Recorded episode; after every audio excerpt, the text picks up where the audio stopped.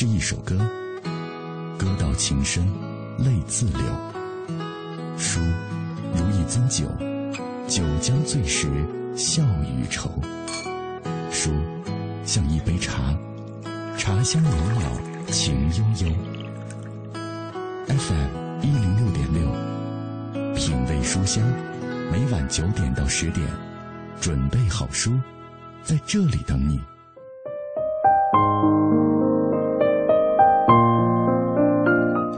有些歌不忍听，因为歌词会暗合前情；有些话不想说，因为片语就会勾起旧事；而有些路不愿走，困难，因为会难免遇到过往。阅历并非是滔滔不绝、纵横捭阖，而是话在嘴边却是沉默不言。真正走进了内心最深处的故事，往往是无法言说的。回不去的晴朗时光，如今独看云过，往事不言。嘿，感谢你继续停留在小马的声音世界当中。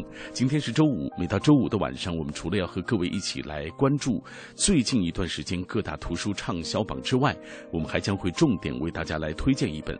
今晚我们分享的这本书是殷建林的作品《爱外婆和我》。在这本书中，作者殷建林回忆了与外婆相处的一朝一夕，以及自己从孩提时一路走来的那些美好时光。在作者笔下，一个勤劳、善良、处处为他人着想、处处隐忍的外婆的形象也是跃然纸上，令每一个读到作品的人都能够从中看到自己亲人的影子，产生情感的共鸣。今天晚上，我们就来分享这本书《爱外婆和我》。呃，我也是请到了殷建林，我将和他通过对话的方式来为大家展开这本书里的故事。那在节目进行的过程当中，也欢迎各位来跟我们保持紧密的联络。微信参与的方式是微信公众平台上搜索“文艺之声品味书香”，微博参与的方式，新浪微博中搜索“品味书香”或者“小马 DJ”，你就可以在第一时间找到我们了。今天晚上我们的互动话题就是邀请大家来重温自己和祖父母之间的那些故事，那些平。平凡的浸润在时光隧道里的温馨场场景，今天晚上也请大家一一为我们来呈现。当然，今晚我们依然会在所有留言的朋友当中选出两位幸运听友，为他们送出由当当网提供的百元购书券。在这里要特别的跟各位说一下，就是，呃，我基本上是在。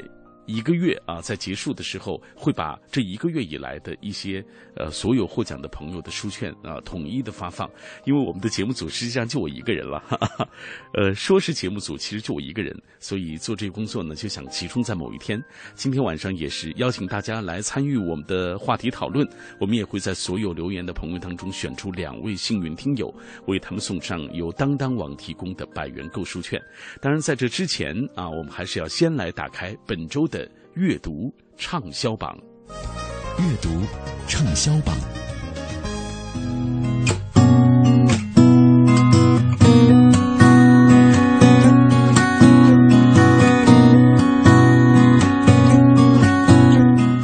好，阅读畅销榜，这周我们首先来关注的是三联韬奋书店的畅销书榜单。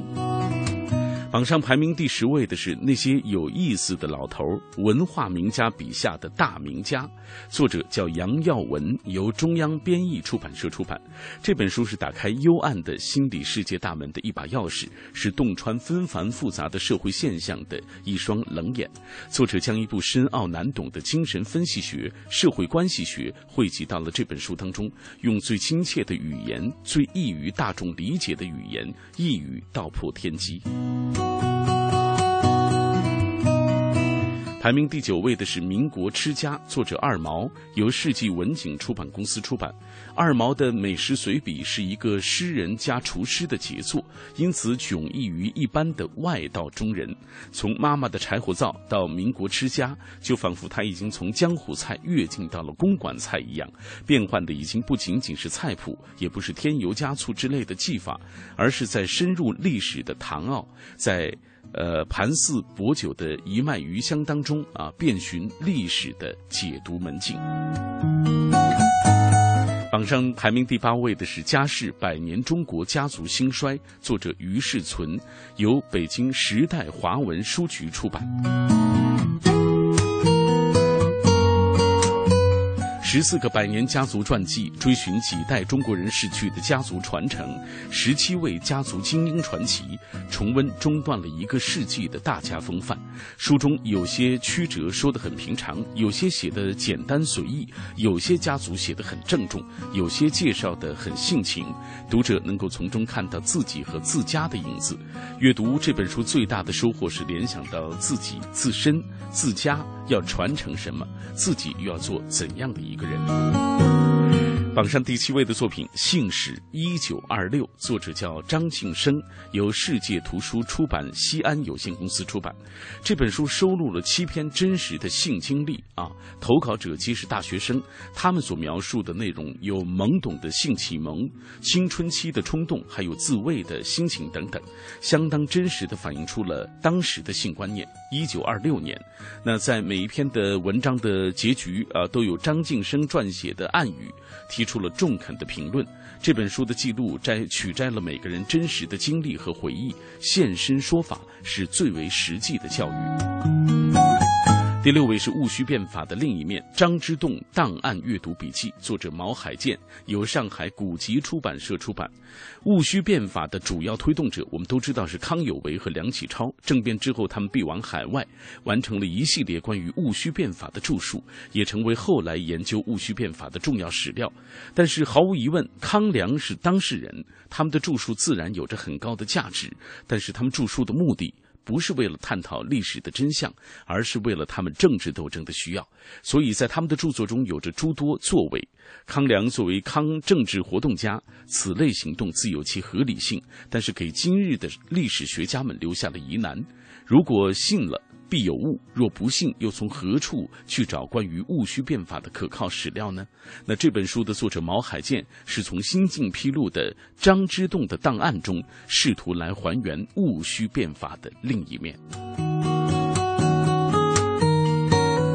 排名第五位的作品《咬文嚼字》，二零一三合订本，由上海锦绣文章出版社出版。排名第四位。西方文明的文化基因，作者梁鹤年。以前我们的节目也曾经为大家专题介绍过。那接下来我们关注排名本周三联韬奋书店畅销书榜单的前三位作品，他们都是来自艺术家陈丹青的作品。谈话的泥沼排名第三，草草集排名第二。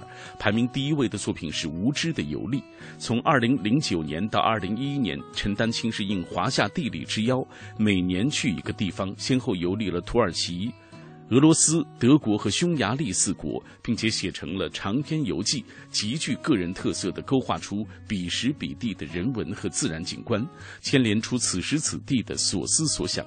这本书就是这四篇文字的一个集结。那除了游记本身之外，这本书还附有三百余幅历史和现场的图片，以及陈丹青旅途当中所画的速写手稿。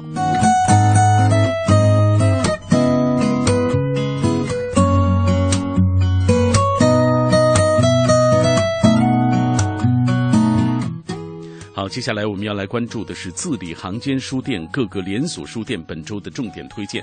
本周字里行间书店重点推荐两本书，第一本是素黑的作品《爱在一百三十六点一》，破解爱之密码的奇妙振频。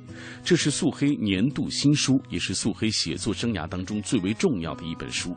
他在《爱在一百三十六点一》中提到，优质的爱甚至可以用物理的方法测量出来，它的物理振频是一百三十六点一赫兹。可是为什么我们总是在爱里挣扎沉沦，被爱禁锢呢？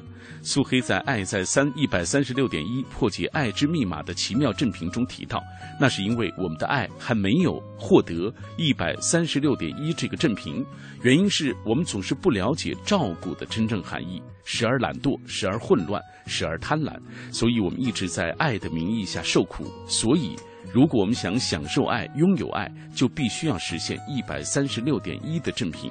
那如何才能够做到呢？苏黑在这本书当中提到，要先从生活作息开始，学会喝好一杯水、吃好一顿饭、说好每一句话、睡好每一次觉开始，学会简约管理和清理自己，具体细心的照顾自己和他人。是一本很奇特的书啊。另外一本就是南怀瑾的《最后一百天》，这本书是著名的国学大师南怀瑾先生晚年亲自指定的口述传记作者王国平对南怀瑾去世前一百天生活的一个真实的记录。一代宗师南怀瑾先生在生命最后关头的隐秘细节，在书中如画卷一般逐次的展现于世人眼前。南怀瑾对自己一生的回顾和总结，以及他临终前对中国文化与历史的最后思考，尤其值得关心中国文化命运的人们深思和汲取。好，北京时间二十一点十四分三十一秒。最后，我们要来关注的是当当网本周畅销书排行榜的情况。Hello，大家好，我们首先来关注当当网新书热卖榜第十名，阿尼玛痞子蔡作品，魁违三年，痞子蔡携全新长篇纯爱小说重磅归来，一举登上新书热卖排行榜。不管曾经邂逅多少人，你心中永远只会有一个难以忘怀的恋人，阿尼玛。第九名，黄陪安东尼度过漫长岁月三，百万畅销作家治愈系小王子安东尼作品，受新书冲击，从上周的第五名下滑到第九名。第八名，佛陀传，一行禅师作品，本书原名《故道白云》。自从一九九一年在美国第一次出版以来，本书已成为全世界影响力最大的佛陀传记和全世界佛学爱好者的必读书和入门书。第七名。斗破苍穹之大主宰七，新锐网络作家天蚕土豆作品。作者说，这是一本我精心构画时间最长的小说。曾有人说斗破苍穹是巅峰，但身为创造者的我，确实知道大主宰将会超越那曾经的奇迹。第六名，你是最好的自己。豆瓣人人网最火热的作者杨洋、张浩成作品持续热销中，内容是二十一个感人的温情励志故事，构筑给所有年轻人的完美励志故事集。第五名，现在是女生时代，小小姐四周年特制主题书。第四名，我这辈子有过你，张小娴作品。其本人评价自己这部作品说，在我的世界里没有最爱，只有偏爱。而我这辈子有过你，则受到我最多的偏爱。这是张小娴最偏爱的小说。第三名，《纸牌屋》，王岐山、奥巴马等政要多次推荐美剧。二零一三年度最火政治剧《纸牌屋》原著小说持续热卖。第二名，《爱德华的奇妙之旅》，纽伯瑞金奖作家凯特·迪卡米洛最温馨的作品。热播韩剧《来自星星的你》，都教授枕边心灵鸡汤。第一名，《教父》全译无删节版，美国马里奥普佐作品，经典电影《教父》的原著小说，曾被誉为男人的圣经。我们下面继续来关注图书畅销榜第十名，《麻花来了》。喜剧品牌开心麻花成长书，探寻二十四位演员过得刚好、活得精彩的快乐人生。第九名，星火英语六级真题试卷，新题型真题详解加标准预测。第八名，大清相国著名作家王岳文作品，讲述康熙年间一代名相陈廷敬铁腕治吏故事。王岐山多次推荐公务员争相购买，持续在榜书。第七名，高明的天才在左，疯子在右。国内第一本精神病人访谈手记得到高圆圆在《快乐大本营》节目现场倾情推荐，遂掀起销售高峰。第八名，小乔老树的八国侯氏侯卫东归来，这次侯卫东来到了新的岗位，且看他如何应对非典爆发，持续在榜书。第六名，星火英语六级真题试卷新题型真题详解加标准预测。第五名，法国马克里维的《偷影子的人》，此作令整个法国为之动容。作品风格温柔风趣，有催人泪下的亲情、浪漫感人的爱情和不离不弃的友情，唤醒童年回忆和内心梦想的温情疗愈小说。第四名，目送龙应台作品。因四九折促销重登畅销榜的超级畅销书。第三名，《枝江新语》，深入学习领会习近平总书记系列讲话精神必不可少的重要著作，首次上榜。第二名，张嘉佳的《从你的全世界路过》，总有那么一瞬间，你会在张嘉佳的故事里看到自己，也总有那么一瞬间，你会因为这些故事而想到某个人、某段爱情。第一名，美国卡勒德·胡塞尼的《追风筝的人》，这是一部以史诗般的历史景观和荡气回肠的人性故事，长期徘徊在畅销榜榜首。本节资讯由当当网图书频道编辑，感谢您的关注。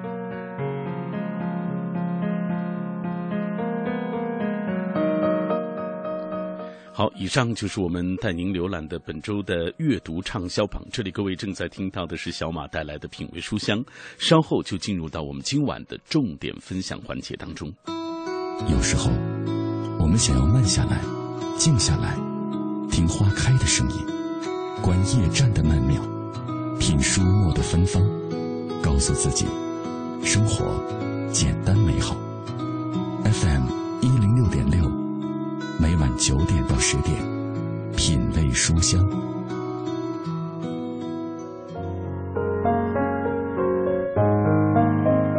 剪一段流年的时光，握着一路相随的暖，把最平淡的日子也能够梳理成诗意的风景。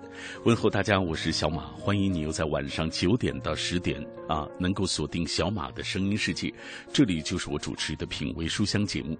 今天晚上我带来的这本书是作家殷建林的作品《爱》。外婆和我，那为了更好的为大家介绍这本书，我也展开了和殷建林的对话啊。首先，我们还是要先通过一段片花来了解这本书的内容。《爱外婆和我》是近年少见的亲情散文力作，记录了共同生活近半个世纪却没有血缘关系的外婆和外孙女日常生活中独特而又平常的点点滴滴。连绵无尽的日常片段，构成了一望无际的爱。阅读这些从心灵深处流淌出的富有质地的文字，人性必将受到洗礼和净化，世界也会变得干净而柔软。作者殷建林，中国第五代儿童文学作家的代表人物，资深媒体人。一九九八年加入中国作家协会，主要作品有长篇小说《纸人》。轮子上的麦小麦、橘子鱼、千万个明天、甜心小米系列等，有作品集《殷建林心灵成长小说系列》、《殷建林儿童文学佳作温暖系列》、《殷建林经典爱藏》，部分作品被翻译成瑞典文、英文、日文、韩文、法文等，入围二零一三、二零一四年度国际林格伦纪念奖。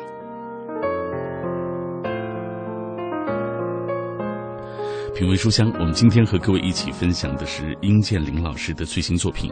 这本书的名字叫做《爱外婆和我》。殷建林老师，我以前知道他其实是读他的一些呃儿童文学作品，像《橘子鱼》、呃《甜心小米》这本书，《外婆和我》爱，我觉得它不仅仅是孩子能够读，几代人之间的这种共读的一本亲子书，分享爱的书。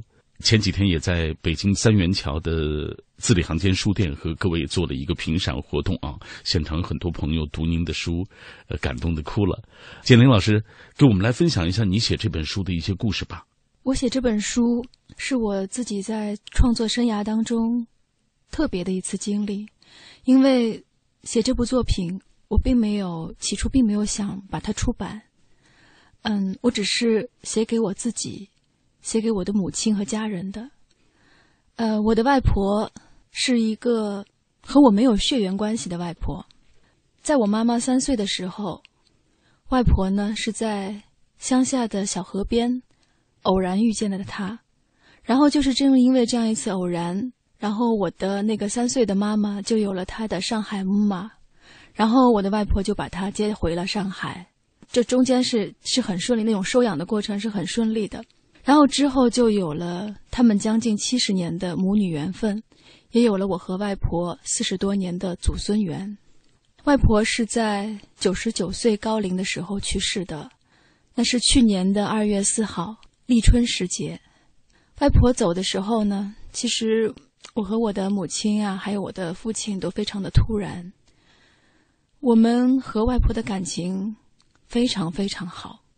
好到我觉得，就是我们的家庭生活是这样的，就是那么多年，啊，我、我的母亲和父亲以及我的外婆，我们四个人，如果出门的话，总是形影不离的。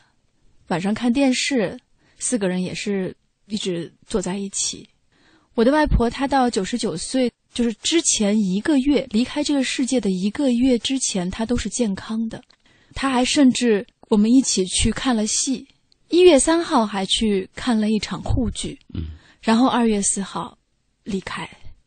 那么在这个一个月里头，我觉得我和我的妈妈，我们是有一些心理准备，但是没有想到二月四号那天春天来临的时候，她会真的离开我们。那外婆是把我带大的，我相信很多听众朋友一定也会有自己属于自己的和祖辈的故事。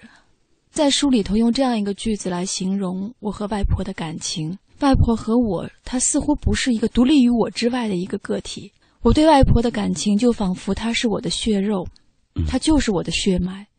她会痛，我也会痛；她如果伤心，我也会伤心。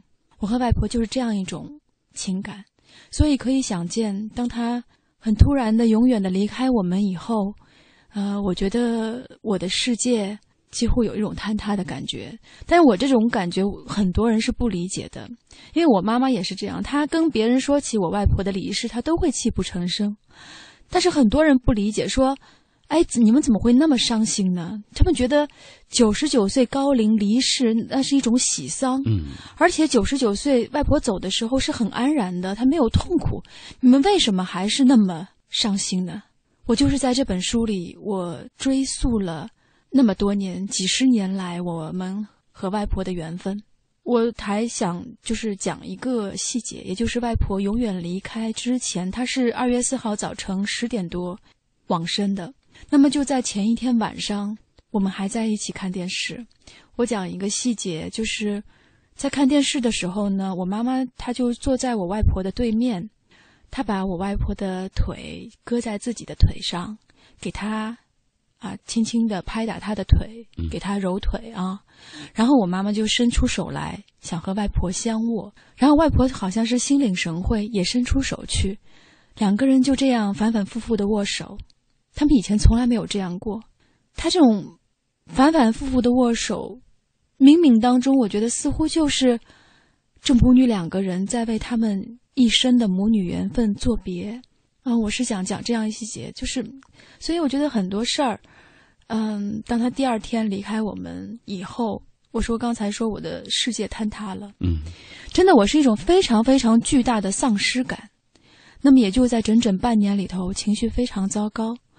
我用这样的比喻来形容自己，就是说，我觉得自己很像一个塞满了负面情绪的瓶子，瓶口被那个瓶塞塞得紧紧的。如果我不倾泻，我不倾诉，我什么事儿都做不了。所以，其实写这本书是你宣泄情感的一我只是为了抚慰和宣泄。嗯，这个书不像我写别的创作，我肯定会有很长久的构思。嗯，啊，我肯定会有讲究章法。对，或者怎么样？但这本书真的就是流淌。我是在七月份那个夏天的炎热的日子里头，七月初，其实还不到二十天就把这本书写完了。嗯。然后是特别特别的自然的流淌，然后一边哭一边写。当我写完了这本书，我觉得我真的是，我觉得我得到了抚慰。嗯。那至于之后的那种出版的事儿，那就是成为这本小说它自己的一种命运了。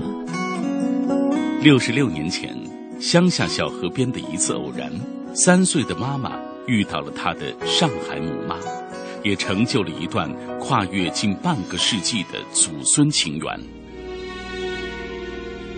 爱外婆和我，这本书重温了作者殷建林与外婆相处的一朝一夕，以及自己从孩提时一路走来的美好时光。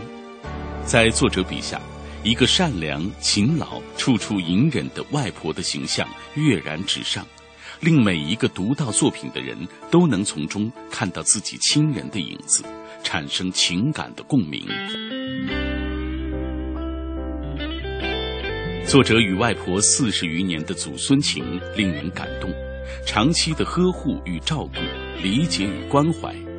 外婆虽不是亲外婆，但这已不再显得重要。在外婆离世之后，作者用文字来抚慰和宣泄心中的不舍与依恋。难过之余，另有一种夕阳斜照般的温暖，而涌动在四口之家三代人之间的爱，更是令人动容。血缘不可改变，最真挚的爱却可以超越世间的一切。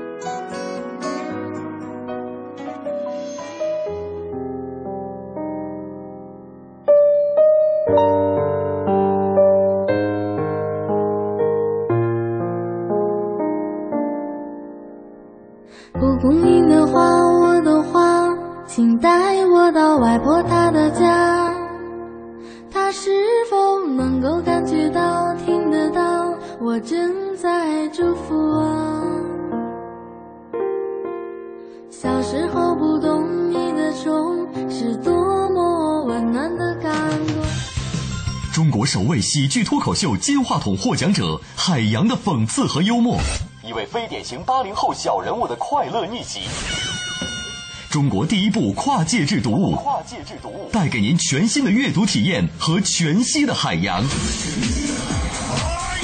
海洋新书，哥们儿心态好极了，太好极了。三月十八日起，在当当网、京东网、卓越网开始火热预售。买汽车配件用品到西国贸汽配基地西南三环丰益桥西。知天气，知冷暖。好，我们一起来关注天气。今天夜间多云见晴，最低气温十一摄氏度；明天白天是多云转晴，最高气温二十二摄氏度。周末两天的天气都非常好，适宜清洗车辆和开窗通风，适宜出游踏青。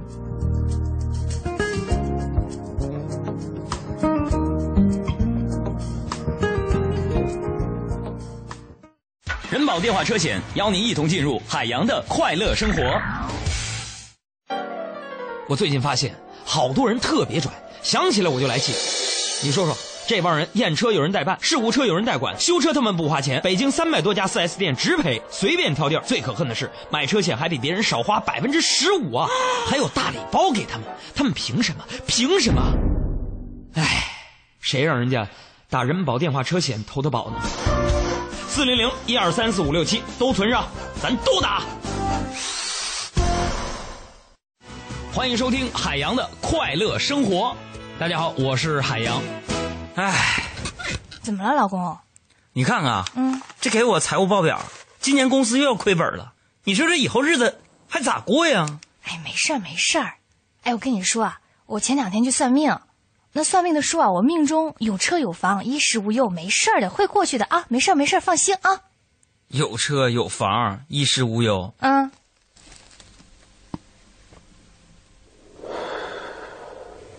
那那大师没说你结几次婚呢？明天我要嫁给你了，明天我要嫁给你了。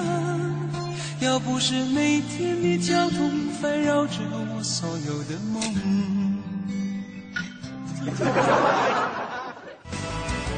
海洋的快乐生活，下个半点见。海洋的快乐生活由人保电话车险独家冠名播出。电话投保就选人保。四零零一二三四五六七。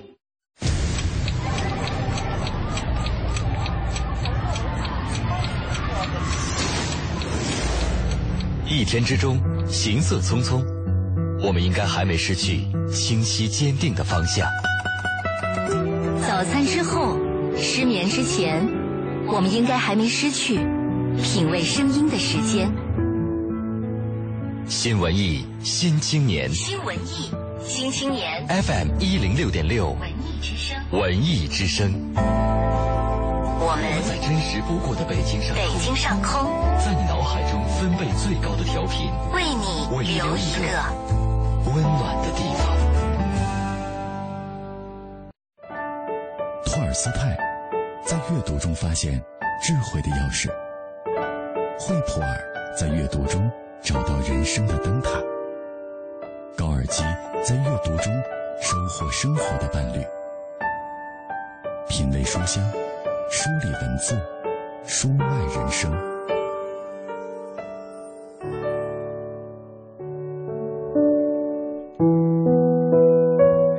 周一到周五晚上的这个时间，我都会和各位走一段路，分享一本书，也借由书的世界能够走进彼此的心海。我是小马，这一刻听节目的你又是哪一位呢？这里是我主持的品味书香。今天晚上我带来的这本书是殷建林老师的作品《爱外婆和我》。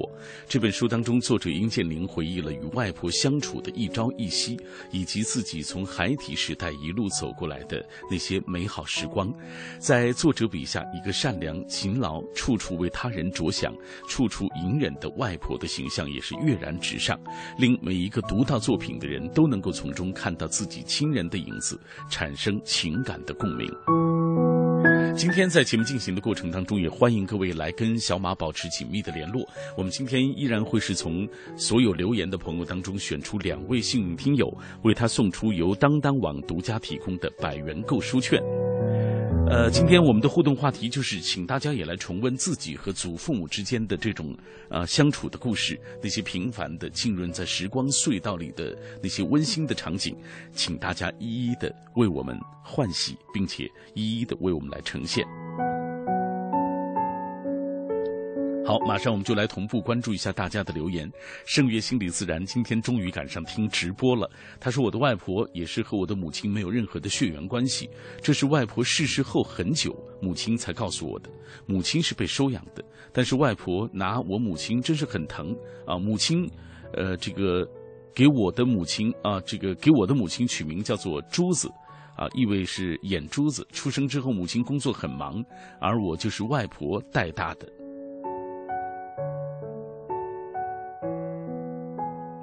张幺三七幺他说：“因为小时候父亲经常外出打工，所以我和爷爷奶奶待的时间很长。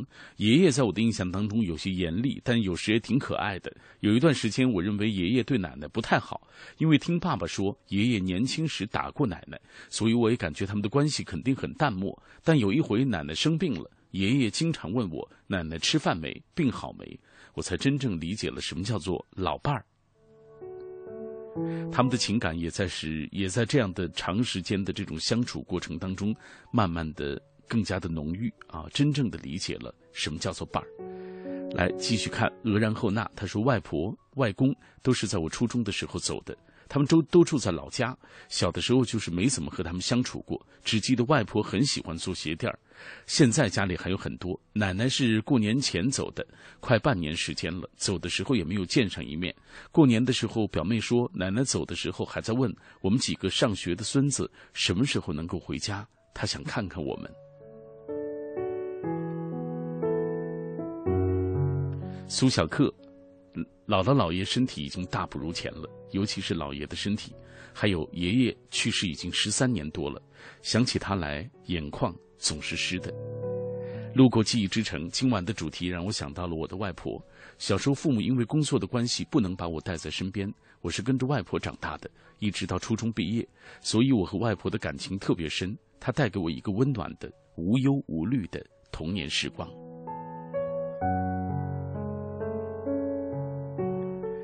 祖家陵，姥姥姥爷都健在，也到了饕餮呃耄耋之年，他们对我都很好，尤其是姥爷，他鼓励我多看书，关注时事，要术业有专攻，能为社会做出应有的贡献。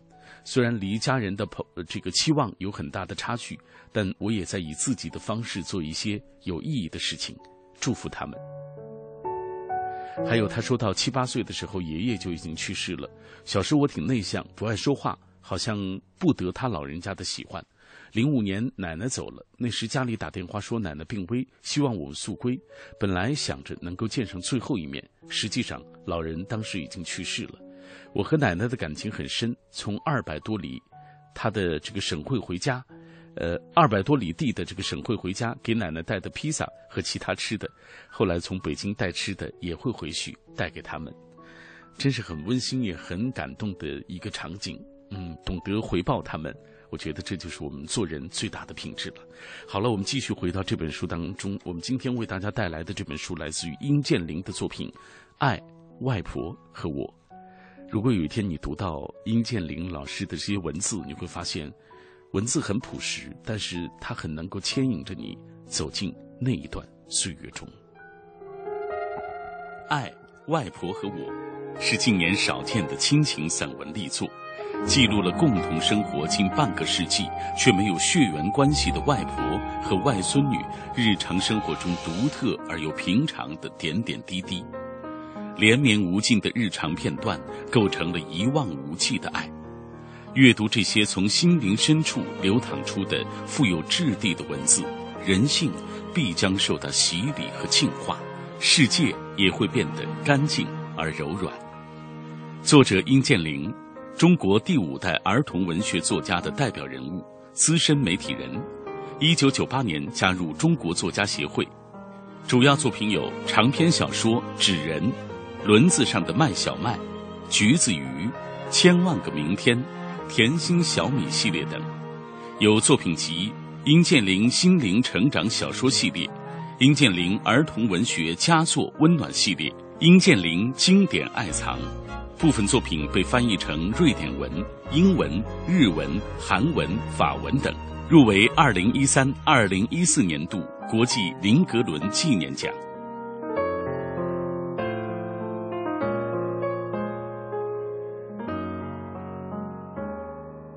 实际上，我每天做读书节目，呃，我看过很多所谓诠释爱、分享爱的这样的一些作品。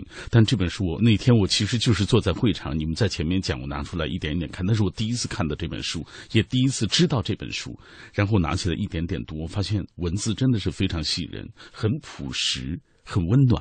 我们觉得这个是很难做到，尤其是现在。呃，越来越多炫技，越来越多的这个写作技巧等等这样的一些作品出现，但是你透过这种真情的文字的流露的作品，我觉得越来越少了。所以我那天看的也特别的感动。嗯，谢谢你。大家在说的时候，大家在分享他们的感动的时候，我真想跳起来也说，我给大家也读一段。哎呦，你来读多好！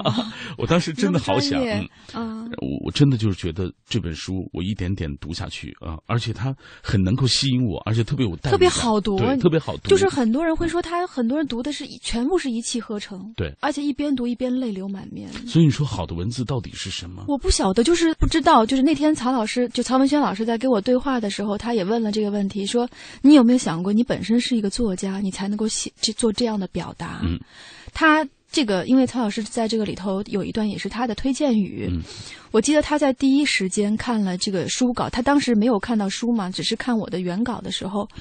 嗯，他就给我发了条短信，就是说他觉得语言出奇的好，这种表达特别好。我也是，我我收到的一些，除了他们跟我谈那个读后感以外，也有一些比较专业的人，他们在这个自己讲自己感受之外，还会评价说你的那种，就说你表述的一种功力。嗯，就是他们说这个题材虽然说是人人似乎都可以有内容可以写，但是非常不好写的。嗯。那我也不知道，我，我就是你没有，你从来我一点儿，我从没有刻意，我只是，我我甚至没有想过我应该用怎么样的一种语言风格去表达，所以我这本书我心里边是没有读者对象的。嗯，我那天跟毕淑敏老师碰面的时候，我当时我还这么说，我说，我说这本书其实我觉得它不能说是一本童书。嗯，为什么它在《新民晚报》连载？它是面向所有普通人的，然后。那个毕淑敏老师就说：“他当然是一本童书。”他说：“为什么呢？就说他所表达的那种爱，表达的对这种人生的整个，这不仅是讲一个爱，还讲一个对人生的一种认识，从年轻到年老这样一个人生历程的这样一个认识。”他说：“这个孩子太需要了解了。”嗯，他当然应该让孩子去读，而且他们当然应该可以理解。然后我说我我印象特别深，就是我说给我的那些读者反馈里头有很多是，比如作家有，有那种纸媒的这种总编辑，呃，还有是那种我记得还有我们的新华传媒集团的总裁，就每天都在追看，就是看这个我的连载。然后我其中我收到了一封邮件。好多人是写邮件给我，你说你现在多不愿意写那种长长的邮件呢？好多人是写邮件，然后其中有一个人写了那个邮件，哎呀，我觉得特别的感动，把我看哭了。我那天我以为他是给我投稿，你知道吗？没想到我打开他那个邮件的名字叫“外婆来电话了”，嗯，他就模仿那个外婆的口气，就说啊，就是他其实在安慰我不要这么伤心。然后他前边里边也写到，就说。他讲那个这世上啊，就说，呃，长辈对子女的爱掏心掏肺的百分之九十九就都能做到，而子女对晚辈对长辈能够有这样的这种掏心掏肺的爱，是很少见的。嗯，就是大多数子女对长辈是得过且过的。对，但是他说你这种东西是非常非常能够感动人的，就是而且就是嗯，在现在这样一个。比较污浊的当下，他说太需要那种正能量的圣洁的这种正能量的转达。他说：“我作为外婆，他就是这样说哈。你看，外婆很自豪，因为玲玲写的这篇东西能够在《新民晚报》上连载。晚报的连载那么多，各种类型都有，但是要让读者打开晚报先看连载太不容易。那现在很多读者就是打开《新民晚报》，首先就是找连载。”这外婆感到很自豪，类似于这样的反馈，哎呀，我我非常意外。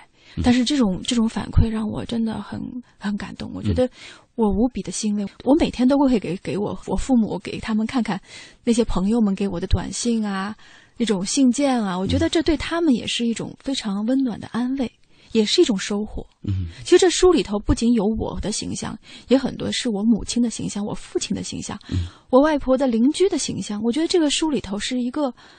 那天曹老师说他是一个大爱，嗯，他说之所以感动人，不仅仅是因为我和外婆的这种故事，而是弥漫在这个书字里行间的那些那么多人那种圣洁的那种爱。因为我们总以为好像大家现在不太爱读这样的东西了，因为它不是像那种小说那种跌宕起伏的情节啊，它没有那种波诡云谲，但是。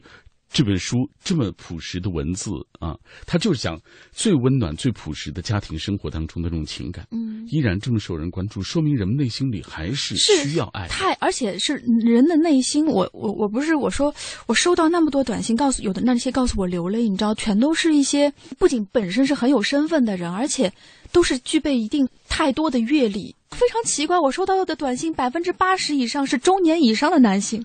我说是不是男人的心更柔软呢？嗯，我不知道。那还我还说一个例例子，就是那个周国平老师也是一个对这本书也是大力推荐的。然后他的夫人，他也看了，就也看了那个当时的原稿。他夫人看完原稿以后，他就也给我写了一份邮件，他说他当场看完。我我我原来以为我今天就发，我今天发给他，他今天下午就看了。嗯。然后我他说我读的泪流满面，嗯，就是我停不下来，我全都读完了。他原来没有看过我的儿童文学，他说我我一定想我要买你的儿童文学去给我的女儿。我相信这么好的一个作家，能够写出如此感动我的作品的人的，他的儿童文学也一定是非常棒的。嗯，所以我觉得，哎呀，我我真没想到这本书可以有这样的反响。这是其实对你来说也是一种安慰。对外婆在天堂的外婆也是一种安慰。我说了嘛，我觉得外婆她不识字，她一个是字都不认识。但是我在书里写，我说我是希望通过这本书来和外婆相遇。那我想她应该能够感知到。六十六年前，乡下小河边的一次偶然，三岁的妈妈遇到了她的上海母妈，也成就了一段跨越近半个世纪的祖孙情缘。爱外婆和我，这本书重温了作者殷建玲与外婆相处的一朝一夕，以及自己从孩提时一路走来的美好时光。在作者笔下，一个善良、勤劳、处处隐忍的外婆的形象跃然纸上，令每一个读到作品的人都能从中看到自己亲人的影子，产生情感的共鸣。作者与外婆四十余年的祖孙情令人感动，长期的呵护与照顾、理解与关怀。外婆虽不是亲外婆，但这已不再显得重要。在外婆离世之后，作者用文字来抚慰和宣泄心中的不舍与依恋。难过之余，另有一种夕阳斜照般的温暖，而涌动在四口之家三代人之间的爱，更是令人动容。血缘不可改变，最真挚的爱却可以超越世间的一切。里面有几个场景我印象特别的深。我在那天读到的时候，第一个场景就是外婆去世之后没有多久，大概一个星期左右，你去了台湾，猛然之间你就看了看夜空，那一刻的你那个描述，你也说了，就是实际上外婆去世之后，你养成了一个习惯，就是喜欢看看星星啊，看星星，嗯。真的是有那种感觉。我想，就是当你没有过这种经历的时候，你无法想象是可以寻求，可以在夜空当中去寻寻求安慰的。有的朋友跟我说，你这一段描写挺神秘的。嗯，我也有非常深切的感受，嗯因为我的父母去世也得特别早，一直都觉得他们始终在关注着我。你知道吗？是我其实，在写完外婆以后，我写写了一个新作，就是也是写一个男孩孤儿，嗯没有爸爸妈妈。我一开头就写这个男孩有个习惯，晚上每天要数星星。他在天上找到了他的父亲和母亲，知道那个狮子、那个仙女就是他的父亲，那个就是他的母亲。我真的有这样的体会，真的在故乡啊。在而且你像你们新疆那么、那么广袤的天空，对对对，然后你就看星星看得更切近一点。很长一段时间，最大的安慰就是从少年时代开始，仰望星空、数星星，每天做的一件事情就是这样。你知道为什么人可以去看星星、看大海？的确，的确是可以给人安慰的，的确是可以给人安慰的。嗯所以你也是通过看星星，对似乎看到了外婆在注视着你。因为我没有办法，我那时候就写，我说我我我才意识到最大的绝望就是没有办法抚摸到它，这个是一种很绝望的东西。嗯嗯，第二个场景就是前后做了对比，就是外婆你小的时候，外婆带你，嗯，那样的情感和好像成了一个轮回，就是就是个轮回。他年纪大了以后，你们对他像个小孩子一样，就是他，就后来就成了我们家的老宝宝。那天在那个评赏会上，我我不是特意就是让他们就是做了一个图片，一张图片是我抱在手里的时候，外婆抱着我，我我我的我的那个脖子上围着围兜，戴着那个帽子，嗯那个是外婆抱着我。然后我说我特意让他们拿了一张照片做的，就是外婆去世前两天，她一直到去去世都是还能做能够吃饭的。去世前两天，因为怕他吃饭的时候把东西她也围了个哎是我妈妈特别特意就是在他去世前一个多月给他做的，嗯新做的一个粉红色的，哎、镶着花边的围兜给他围着。我呢坐在他旁边。我我就用 iPad，我自己很难看，嗯但外婆很可爱，就像个老宝宝。我让他们把这两张照片来对比，坐在一起，这就是人生啊！就人老了，其实人老了是一个你目睹一个年老的过程，它这是一个，嗯、我觉得是其实是一个很蛮残酷的过程。嗯，人的年老，嗯，然后我就想每个晚辈，呃，小的时候长辈抚育你，你然后你长大以后必须要经历一个反哺的过程，反哺，嗯，老人他会变成孩子，变成你的孩子。在节目的开始你就说了，外婆其实是和你们家没有任何的血缘关系。呃，她在你的母亲三岁的时候收养了你的母亲，嗯从此就有了七十多年的这样一个就是母女俩这种相伴的过程。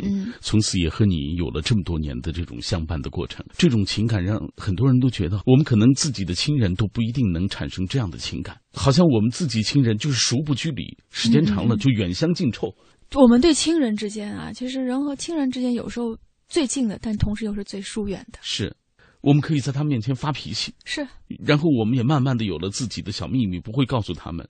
但是在这本书当中，我看到你们一家四口人，尤其是你的母亲和外婆啊，和她的妈妈，你和外婆之间的这种情感，就这种情感，我我一定相信源于外婆对你的好，对这个家的付出。你说的对，这一定是相互的，源于他本身的平和、宽容。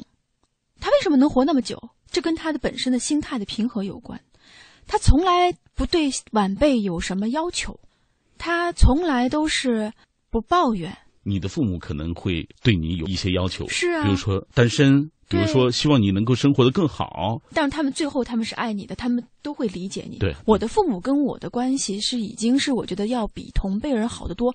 我跟我的父母，其实我我有时候会跟我的朋友们会讲到我跟我父母说什么，他们会说：“哎，你这个话也跟你父母说啊。”我跟我的父母跟我是非常能交流的，无论是我的生活、工作、事业，他们非常了解，就是我们是能够交流的。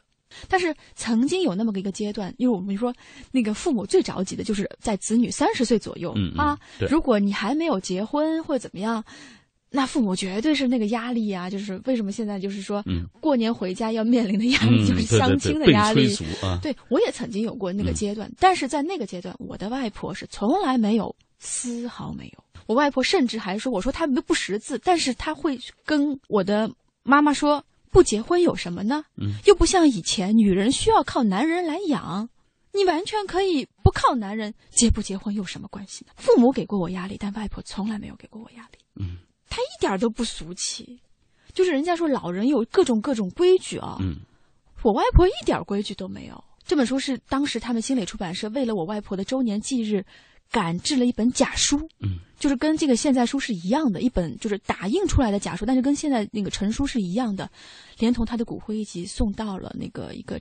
呃，太仓的海天禅寺的一个佛塔里边，把他在那儿安息的。所以，就是外婆入塔的时候，还伴随着我给他的这本书。为什么他们紧赶慢赶呢？就为了赶外婆的忌日，是给外婆的一个非常好的礼物。今天品味书香，我们为大家特别推荐这本书，来自于殷建林的最新作品，就是我过去读到的殷建林的作品啊。我也只是就是很简单的读到，因为在节目当中会有一些介绍，认认真真的读。殷建林的作品，这是第一本。但是就在那个下午，在那个可能周遭是有一些喧嚣的啊，因为在一个书店里，可能有人在发言。但是我完全沉浸在这本书的那种氛围当中，一点点的浸润在文字的背后，去想象那样一个场景。同时，我的眼前也一幕幕的浮现出了我的亲人离世。后来很多年之后，读到了一句话，就是实际上那些亲人并没有离开我们，他只是从我们的身边到了我们的心里，而我们的心就是他们最好的天堂。很感谢，谢谢谢谢。《爱外婆和我》这本书以爱为名，对爱的含义也做出了全新的诠释。人世间的道理，或许只有经历过才会明白。比如生命老去过程中的无奈与凄愁，每个人都会面临的无法逃避的死亡。一个人独自往前走，一生都在学习中，学习感受和珍惜亲情的美好。学习面对人生中不断的失去与得到，学习用记忆来挽留曾经的温暖，学习为种种困惑和疑问寻求答案，而爱的学习更是我们每一个人一生的功课。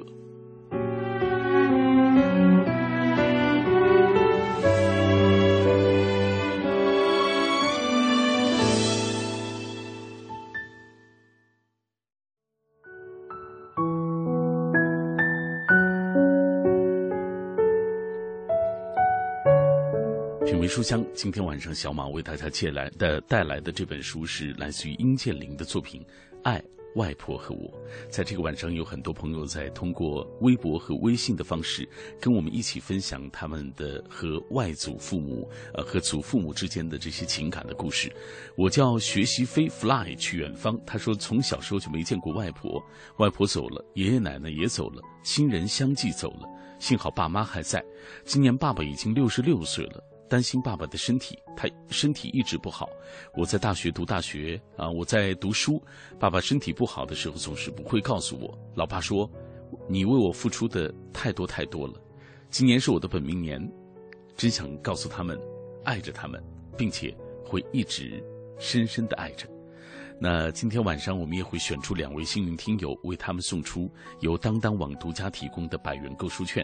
我们再来关注一位吧，肖爱福也是我们的老朋友。他说：“爷爷已经去世多年，如今回到故乡，总有人说你爷爷那会儿见人就夸你多聪明多懂事，以后肯定会是一个大学生。也许因为我是这个大家庭里最小的孩子吧。”爷爷总是很疼我。今天我们选出两位幸运听友，一位就是肖爱福，还有一位是路过记忆之城。